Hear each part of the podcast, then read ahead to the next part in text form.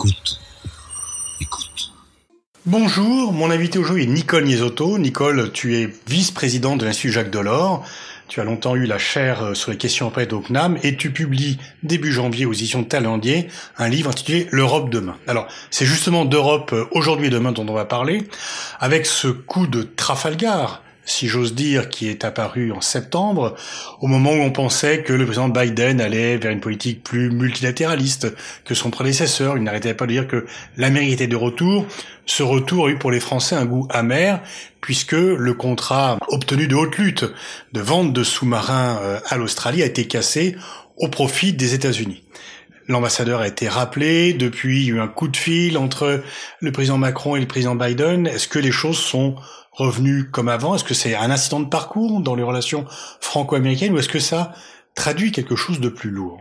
Je, crois que c'est à la fois une surprise et en même temps euh, un événement dans la logique de ce que devient l'Amérique.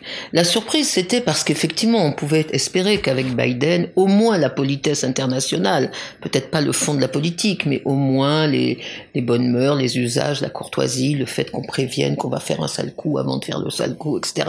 On pouvait espérer que tout ça redeviendrait dans les euh, euh, normalités diplomatiques. Et puis ça n'a pas été le cas, puisque, euh, comme l'a dit notre ministre Jean-Yves Le Drian, ça a été vraiment une surprise, un coup d'épée dans le dos, un manque de confiance, etc. Euh, et donc, il y a eu une vraie surprise, je dirais presque euh, événementielle. En même temps, quand on regarde le fond de la relation franco-américaine, euh, même si les Français se sont réjouis évidemment que Trump ait perdu les élections et que Joe Biden soit devenu le nouveau président des États-Unis, nous étions les seuls en Europe à ne pas être d'un enthousiasme délirant sur euh, l'élection de Joe Biden. Et déjà, notre ministre avait dit, mais pas seulement, enfin, l'ensemble des Français, je crois, pensaient que euh, Biden c'était très bien, mais qu'il fallait pas se faire d'illusions, ce n'était pas le retour à la bonne vieille Que l'on aimait autrefois du temps de Bill Clinton, etc., que le monde changeait, que l'Amérique changeait et que euh, on pouvait avoir des surprises. Donc je dirais, il y a la surprise, euh, je dis, de l'événement qui a profondément marqué, je crois en tout cas le ministre. Et puis il y a quand même une espèce de continuité dans la politique américaine depuis Obama, qui fait qu'on ne devrait pas être surpris parce qu'ils nous le disent noir sur blanc depuis 2011. C'est-à-dire ça fait dix ans Obama qu'il nous dit que le centre de priorité maintenant c'est l'Asie et que, euh, alors ça ils le disent pas, mais en sous-entendu, bah, soit les Européens suivent, soit ils suivent pas, et tant pis pour eux. Et donc on n'aurait pas dû être surprise du fait que pour Joe Biden, le fait que la Chine soit la menace prioritaire, c'était normal, et que donc le fait qu'on crée une alliance euh, en Asie avec l'Australie en obligeant l'Australie à rompre un contrat qu'elle avait avec la France depuis 2016. Finalement, c'est normal. Et ce qui est extraordinaire dans cette affaire, c'est que les Américains ont été vraiment surpris de la surprise française. Ils, n'ont pas compris une seconde à quel point euh, ce mauvais coup était non seulement contraire aux traditions diplomatiques, mais était un choc dans la relation euh, franco-américaine. Et je crois que c'est un peu comme tous les, j'allais tous les pays euh, qui ne sont pas américains. Les Américains ne connaissent pas leur monde. Ils connaissaient rien à l'Irak quand ils sont intervenus. Ils connaissaient rien à l'Afghanistan. Il y avait trois personnes qui parlaient euh, arabe au département d'État en 2001. Donc, il y a, et ils ne connaissent pas leurs alliés européens, c'est-à-dire ils ne comprennent pas que la France, héritière du général de Gaulle, ait une susceptibilité particulière, en particulier venant des États-Unis. Et ça, je trouve que c'est très grave quand même de la part d'un pays qui a une prétention à un leadership mondial. C'est un peu un mouvement général, c'est-à-dire que pour les États-Unis, les autres nationalismes n'existent pas, ou les autres nations qui veulent défaire leur international sont vécues comme étant rétrogrades, pas ouvertes sur la globalisation, alors que les États-Unis, eux, défendent à la fois l'intérêt national et l'intérêt général dans le même mouvement. Oui, on peut dire cela, mais quand même vis-à-vis de leurs alliés dans la relation Europe-États-Unis et dans la France, dans la relation franco-américaine, euh, il y avait quand même un tout petit peu plus datation. Ils sont censés connaître leurs alliés européens et en particulier la France pour la tradition française d'être un peu, comme disait Giraudoux, euh, l'ennuyeuse du monde, celle qui est toujours quand même en train de trouver la petite bête qui euh, rompt l'harmonie euh, occidentale, connaissant la France depuis 70 ans maintenant, depuis la fin de la Seconde Guerre mondiale, c'est quand même extraordinaire qu'il n'ait pas pensé une seconde que les Français pouvaient faire une crise d'un événement qui leur apparaissait à eux simplement technique et stratégique. Alors crise, puisqu'il y a le rappel de l'ambassadeur dont chacun a souligné que c'était la première fois depuis 250 euh, ans d'histoire commune, et en même temps, euh, on a un peu l'impression tout ça pour ça. Philippe Etienne est reparti à Washington. Qu'est-ce qu'il reste? Donc Est-ce que business as usual, on revient ou est-ce que, euh, selon toi, ça va laisser des traces? Je pense que ça, laissera des traces euh, très certainement. Alors simplement, le moment est délicat pour euh, pour la France dans la définition de en tout cas dans la réorientation de sa politique à l'égard des États-Unis.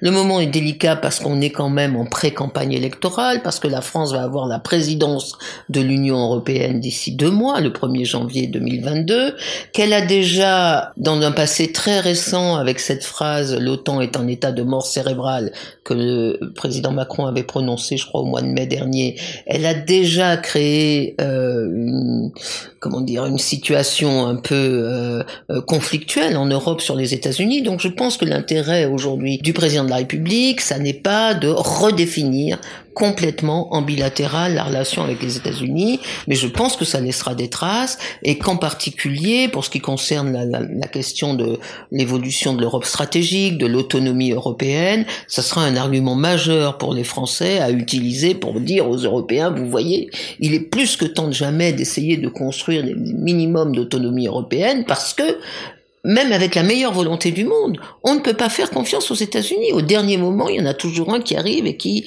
euh, finalement euh, vous euh, dément la confiance que vous aviez en lui. Donc je pense que ça va être utilisé comme un solide argument en faveur de l'autonomie stratégique. On a quand même un peu l'impression qu'on est un peu démuni. le terme de trahison a été employé par le ministre de l'Europe et des Affaires étrangères.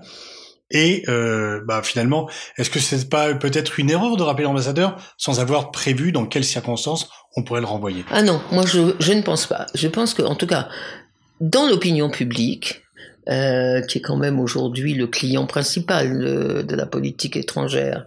Euh, dans l'opinion publique, je crois que cette affaire, même si elle n'a peut-être pas fait la une de tous les villages de France, euh, ça a été ressenti vraiment comme une gifle, et que et ça ne se fait pas. Ça ne se fait pas entre soi-disant alliés. Et donc, je crois qu'il fallait réagir. Moi, je trouve que la France a réagi. Euh, elle a bien fait de réagir comme ça. Euh, qu'il fallait marquer le coup. Et euh, comme on n'avait jamais rappelé nos ambassadeurs, le fait de le faire a été vraiment euh, euh, un événement important. Non, je pense qu'on a eu raison. Que les symboles, ça compte dans la relation, en particulier dans les relations entre pays démocratiques. On, se bat entre guillemets ou on se fait la guerre aussi à coup de symboles, ce qui est un progrès dans l'histoire de l'humanité. Donc je crois que ça compte euh, très profondément. Bon, après, il est évident que rappeler un ambassadeur, il y a toujours un moment où on le renvoie. Mais souvenez-vous, il y a quelques mois, je crois en juin ou juillet, on avait rappelé notre ambassadeur également euh, d'Italie. Oui. Euh, et donc on a l'impression que on a le recours plus souvent maintenant à ce type de sanctions euh, entre guillemets, mais je ne crois pas que c'était démesuré. Je crois que le l'ampleur du mauvais coup fait par les États-Unis à la France, et c'était pas le seul, parce que le mois d'avant, il y a eu le retrait, enfin, la décision américaine euh, de retrait d'Afghanistan au 30 août 2021, décision qui a été euh, annoncée sans aucune consultation préalable au sein de l'OTAN. Alors les Français étaient déjà partis d'Afghanistan, mais en fait quand même, vis-à-vis des Européens, l'OTAN avait le, le, commandement de l'opération Resolute Support en Afghanistan. Euh, il y avait 16 000 étrangers, soldats européens, pardon, en Afghanistan et les Américains ont décidé tout d'un coup, en deux mois, bon, on se retire et au 31 août, on rend le pouvoir aux talibans sans aucune consultation préalable avec l'OTAN. Et donc, il y a deux événements, l'événement collectif avec les Européens, l'événement national avec le, les Français, qui font que euh, pour la France, il y a quand même un argument très fort à utiliser pour dire aux Européens, euh, eh bien, arrêtez la, naïveté extrême que vous avez vis-à-vis -vis de la diplomatie américaine. Alors pour cela, il faudrait que les Européens soient prêts à entendre euh, ce type d'argument. Est-ce que les Européens n'ont pas eu, ils sont pas précipités tout de suite pour soutenir la France? Est-ce que la plupart des Européens se disent bon, c'est la France qui euh, a, c'est une affaire de vente d'armes, ça ne nous regarde pas, et c'est la France qui en subit les conséquences, cela ne nous regarde pas. Est-ce que vu de Berlin de Varsovie ou de Rome Est-ce que c'est une affaire française ou une affaire européenne? Il y a eu une réponse collective des Européens, de critique, de la euh, diplomatie américaine, qui est intervenu une semaine après, donc euh, dans un rythme européen, c'est un rythme rapide, une semaine, hein, euh, puisque Madame Ursula von der Leyen elle-même, la présidente de la Commission européenne, avait dit que la façon dont avait été traitée la France était une façon, je me souviens plus de l'adjectif exact, mais qui ne se fait pas. Euh, c'était euh, c'était pas normal. Et donc, au plus haut niveau de l'Union européenne, euh, il y a eu une protestation de solidarité vis-à-vis de la France et une condamnation, non pas du fond, mais de l'attitude américaine. Ce qui est curieux, c'est que on pour la première fois, l'Europe a été unie, intégrée par le biais de sa présidente, alors que les autres États membres, nationalement, les États membres se sont bien gardés d'intervenir. Il y a eu un silence complet des États membres, mais au contraire une prise de position collective de la présidente. Donc ça, je trouve que euh, il faut le, il faut juste euh, euh, le noter. deuxièmement, donc s'il y a un aspect très bilatéral, ça c'est vrai, mais pour les Européens, quand même, la séquence de juillet-août est quand même une séquence qui doit faire réfléchir, parce que je, je, l'ai dit, il y a d'abord eu l'affaire Afghanistan. Or, quand même, qu'ont fait les Américains immédiatement euh, avant même de se retirer d'Afghanistan, ils ont donné les clés de la base de Bagram aux talibans. Il y avait 5000 dedans euh, prisonniers terroristes. Les talibans les ont immédiatement lâchés dans la nature. Donc, qui est-ce qui va recevoir les terroristes en premier sur leur territoire si jamais euh, ils franchissent C'est quand même les Européens. Donc déjà, de la part des Américains, euh, c'est limite comme euh, attention vis-à-vis de leurs alliés. Premièrement. Deuxièmement, se retirer d'Afghanistan comme ça en plein désordre, etc., c'est donner l'Afghanistan euh, comme un cadeau à la Chine, alors sans doute un cadeau empoisonné, peut-être que les Chinois n'en voudront pas, mais quand même, au moment où Biden dit « Ah non, c'est terrible, la Chine, c'est la plus grande menace de la planète, il faut une vraie stratégie indo-pacifique, etc. » Donner l'Afghanistan à la Chine, c'est quand même assez perturbant, c'est pas logique. Troisième contradiction américaine, c'est pour ça que moi je trouve que Biden est comme Trump. Contrairement à ce qu'ils nous ont dit au début de la campagne, il est d'un amateurisme exceptionnel. Exceptionnel. Il a beau avoir 50 ans de professionnalisme washingtonien, la, façon dont il se conduisent est d'un amateurisme euh, étonnant. Troisième contradiction, ils font le forcing, vraiment, euh, un lobbying incroyable auprès des Européens pour que l'Europe adopte une stratégie euh, sur l'Indo-Pacifique qui n'a aucun sens quand on est l'Union européenne, mais même quand on est la France, personnellement. C'est un autre sujet, mais moi j'ai toujours trouvé que le concept d'Indo-Pacifique n'avait pas de sens, en particulier pour la France, mais pas seulement. Mais bon, il faut un forcing pour que l'Union européenne adopte une stratégie Indo-Pacifique, et le jour où on l'adopte, hop, il signe l'OCUS, c'est-à-dire le traité entre la Grande-Bretagne, les États-Unis et l'Australie. Donc les, Européens se disent, mais alors on comprend pas, si. Pourquoi ils nous ont pas associés? Pourquoi euh, ils font leur stratégie indo-pacifique sans nous au moment où on, on adopte Et puis cette AUKUS, qu'est-ce que c'est que cette nouvelle alliance informelle? Est-ce que c'est un concurrent futur?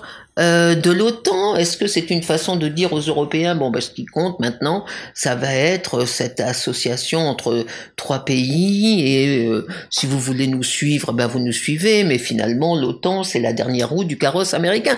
Autrement dit, il y a beaucoup, beaucoup de réflexions que les Européens devraient euh, avoir, et, et, pour certains ont, à la suite de cet épisode de l'été 2021, plus l'affaire euh, des sous-marins français qui montrent euh, à quel point l'Amérique est puissante pour tordre le bras euh, à certains de ses alliés contre d'autres de ses alliés.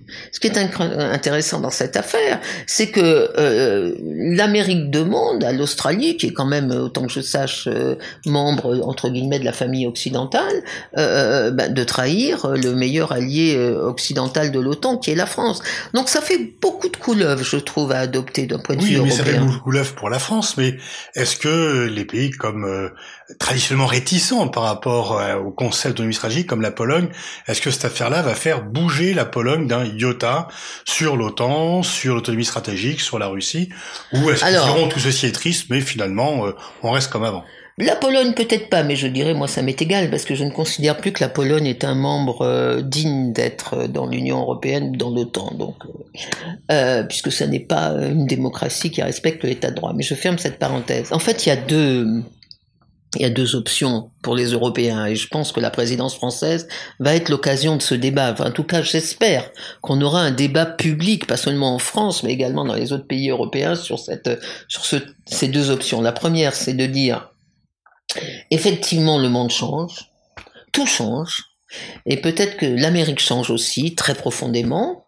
Euh, et peut-être que ça n'est pas raisonnable de penser qu'une l'OTAN qui a été créée en 49 sera toujours là en 2059, en 2049 pour défendre l'Europe. Peut-être qu'il y a quelque chose de fou à parier sur la permanence pendant un siècle d'une institution euh, dont la raison d'être, la menace a disparu. Et donc peut-être que les Européens plus tout ce que je viens de dire sur les leçons de, de l'été 2019, vont se dire, euh, même si on adore les États-Unis, force est de reconnaître que tout change, le monde change, et que donc il faut peut-être penser, nous aussi, à changer notre vision de notre sécurité, et non pas à abandonner l'OTAN, mais à faire en sorte d'aider cette OTAN à évoluer peut-être vers quelque chose de plus européen, de moins dépendant de Washington, etc.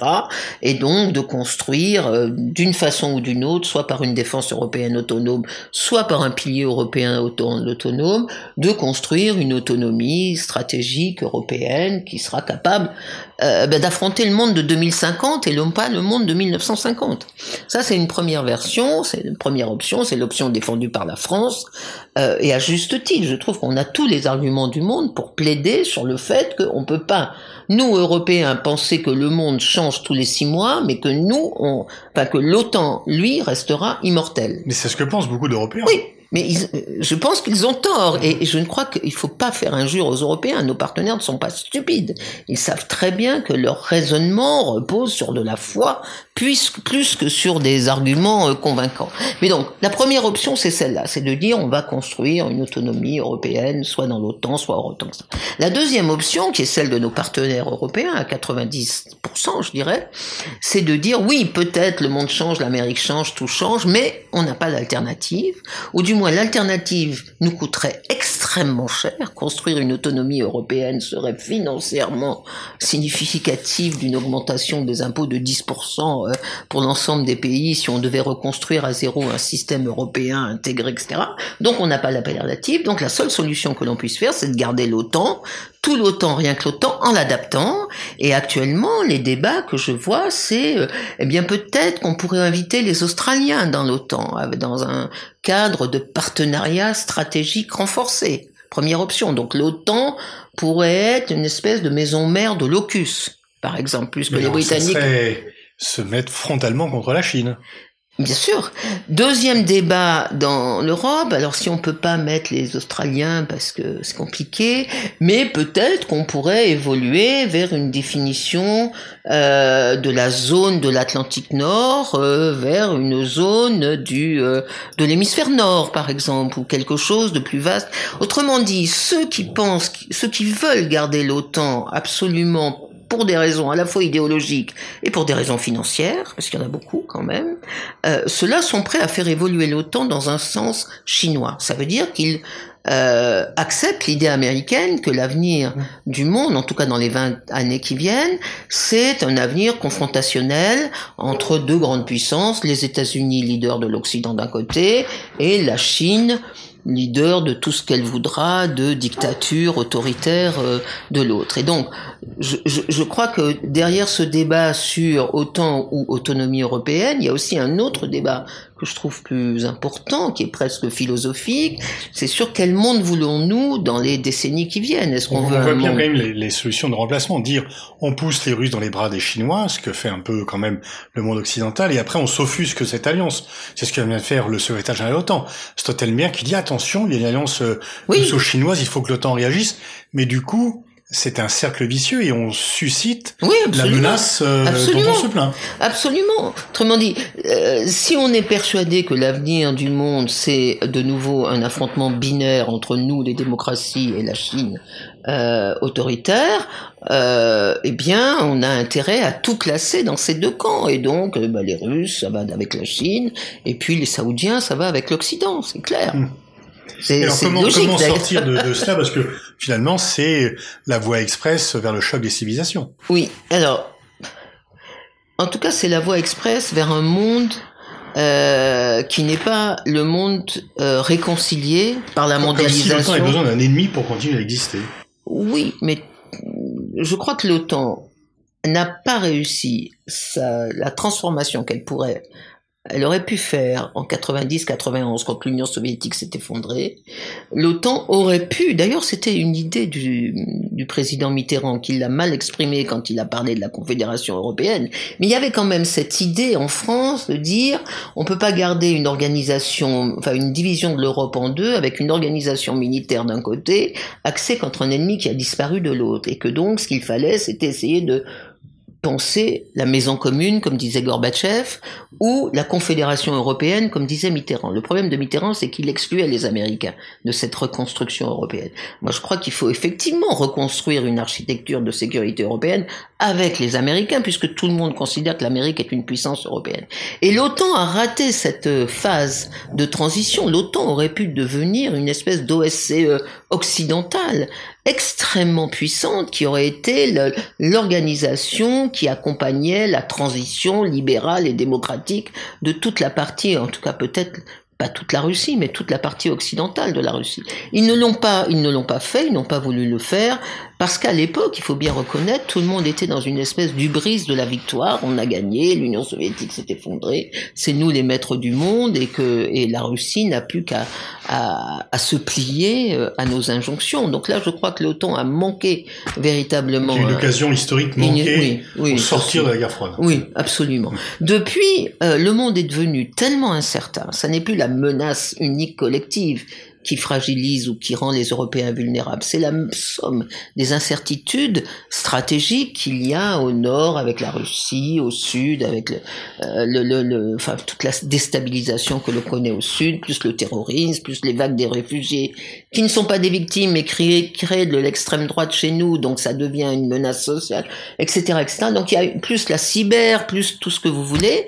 Il y a une telle accumulation d'incertitudes stratégiques que du coup l'OTAN retrouve une raison d'être. Et moi, je dirais que plus ça change, plus c'est la même chose. Quand il y avait une menace massive contre les démocraties, l'OTAN était justifiée. Quand il n'y a plus de menace, mais que tout est possible, y compris une pandémie, y compris un extraterrestre qui arriverait un jour, eh bien l'OTAN reste justifiée parce qu'après tout, on ne sait jamais, ça peut servir. Et dans les deux cas, l'OTAN trouve effectivement aujourd'hui pour les Européens euh, une vraie euh, légitimité qui est bien au-delà de sa valeur militaire. Est-ce qu'on peut dire qu'avec 60 milliards de dépenses militaires, la Russie est une menace militaire pour les pays européens de l'OTAN euh, C'est pas le niveau de dépenses militaires qui fait la menace.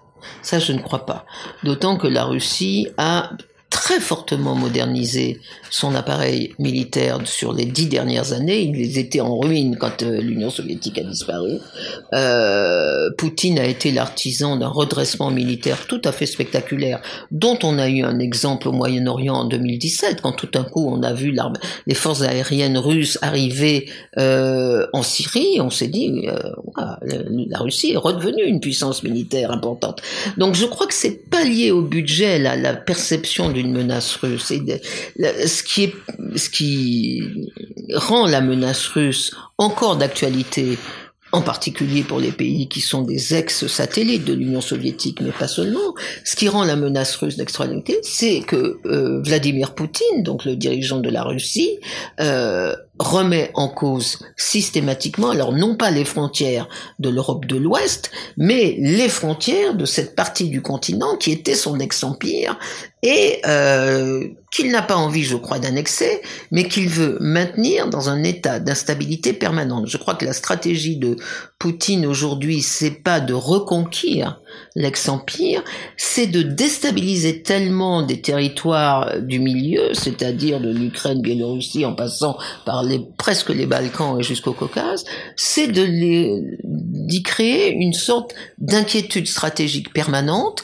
ce qui fait que ces pays sont complètement paralysés. Et c'est comme ça, je crois, qu'il espère garder une emprise sur ces pays. Moi, je ne crois pas à la reconquête territoriale. Je ne crois pas à la menace militaire. Mais cette menace d'intimidation, on ne sait pas vraiment si c'est une attaque ou pas, quand il envoie des camions humanitaires avec des hommes des services de renseignement dedans, qui déversent des armes au lieu de déverser de l'humanitaire et qui aident des mouvements fascistes en Ukraine, dans le Donbass, en Crimée, enfin, ce genre de d'activités qui ne sont pas des actes d'agression euh, immédiatement identifiables, donc qui vont prêter à controverse, etc. Ça, c'est une menace qui fait peur parce que on peut pas dire que ça relève de l'article 5, on peut pas dire que les Russes attaquent, on peut pas dire que les Russes ont attaqué l'Ukraine ou qu'ils vont attaquer le Donbass, euh, mais ça crée une incertitude stratégique qui fragilise ces pays et je crois que c'est comme ça que Poutine veut garder son emprise. Donc c'est une menace d'un nouveau genre et d'autant plus d'un nouveau genre qu'il faut quand même pas oublier que les Européens euh, sont dépendants euh, à 70% de leur approvisionnement énergétique de la Russie d'un côté et du Moyen-Orient de l'autre. Donc on est dans une situation où mon meilleur ennemi est aussi mon meilleur partenaire énergétique. Merci Nicole Isotto. Je rappelle que vous êtes vice-présidente de l'Institut Jacques Delors et que vous sortez aux éditions Taillandier en janvier 2022 un livre intitulé L'Europe demain. Merci beaucoup.